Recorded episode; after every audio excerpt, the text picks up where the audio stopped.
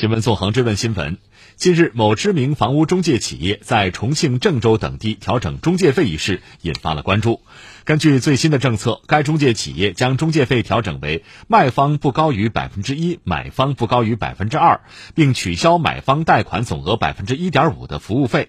记者走访发现，该中介企业在重庆的部分门店已经开始执行相关的政策。嗯，那么如果按照相关政策，未来业主卖房也需要付中介费。以往二手房交易由买方完全承担中介费，是否将成为历史呢？我们来听总台记者陈鹏、王轶群的报道。某知名房屋中介企业在重庆渝北区的其中一家门店负责人黄女士介绍，从今年二月底起，门店就收到公司对中介费用调整的通知，三月起已经开始执行相关政策。基本上没变多少嘛，只是业主要给一个点的，已经执行了。已经执行了。之前不是还有一个百分之一点五的贷款服务费吗？对，那个贷款服务费对一直都是这样收的嘛，只是现在联系到银行这边收费的话，我们就只收两千块钱。之前按揭服务费是一点五，现在已取消了，只是全部就是固定两千块钱。按照政策理解，取消买方贷款总额百分之一点五的服务费，无疑对购房者是利好消息。一套房屋如果贷款一百万，按照百分之一点五的服务费收取，购房者将支出一万五千元。比较目前新政策中固定两千元的服务费收取标准，购房者得到的实惠显而易见。王先生是河北人，在重庆工作多年。从去年开始，他计划在重庆市区买房，贷款服务费用的降低对他来说减轻了资金压力。当时看的是南岸区的茶园那一块，总价在一百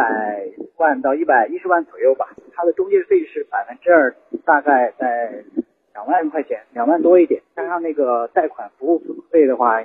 差不多是四万块钱的左右的样子，嗯，个人觉得算是一个比较大的负担吧。当时就是因为这个费用的问题，还是找了好几家中介比较了一下谁的收费比较低，所以所以这一块其实还是比较看重的。取消百分之一点五的服务费，并让卖家承担百分之一的中介费，对购房者而言十分理想。但王先生也有担心，中介机构这样的操作是否只是为了吸引买家进店看房，而卖家被新政挪走的蛋糕会不会最后转嫁到购房者身上？因为像我们之前在看房的时候，基本上都没有提过卖方的费用，卖方承担了百分之一的中介费，但是他可能最终把这个费用转嫁到卖房的价格里面，相当于变相提升了总价，最后的就是买单，感觉还是买方来承担。王先生的担心不是没有道理。家住重庆市渝中区的吴女士最近在网上挂出了一套六十平米的房屋出售，她表示，如果自己要承担中介费，肯定不愿意。当然，这个就不高兴了。要我出钱呢？我还是不愿意出这个中介服务费是吧？那当然了，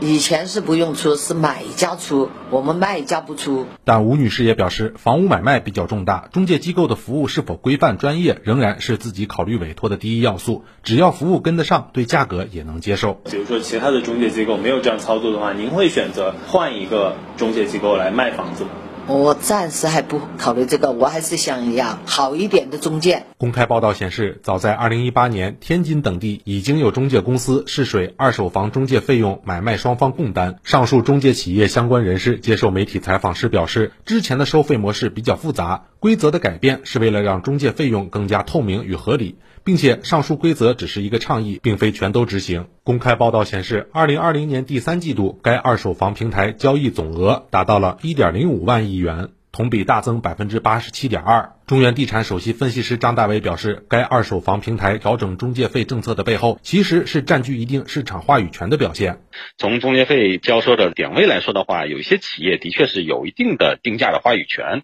所以在规模化的影响下的话，可以呃考虑给市场的这个价格重新定价。从市场的角度来说的话，现在买卖双方买方还是处于一个弱势的地位。那对于交易来说的话，中介和买方的话，他应该说还是有这个选择权，所以。变相的使得呃中介费其实还是能够上涨。那么新的二手房中介费规则实施后，购房人中介费用到底是增加了还是减少了？张大伟表示，卖家支付的中介费最终也会由买家承担。整体看，买方的中介费用支出有所增加。这个在目前的市场情况下的话，因为房价的总价比较高，所以从中介费点位的角度来说，如果直接的在买方再加中介费的话，其实是笔数比较多。所以有一些企业的话，其实是如果说想要收中介费的话，其实最好的办法就是换一种说法，卖方也交。但其实达成的市场的结果的话是。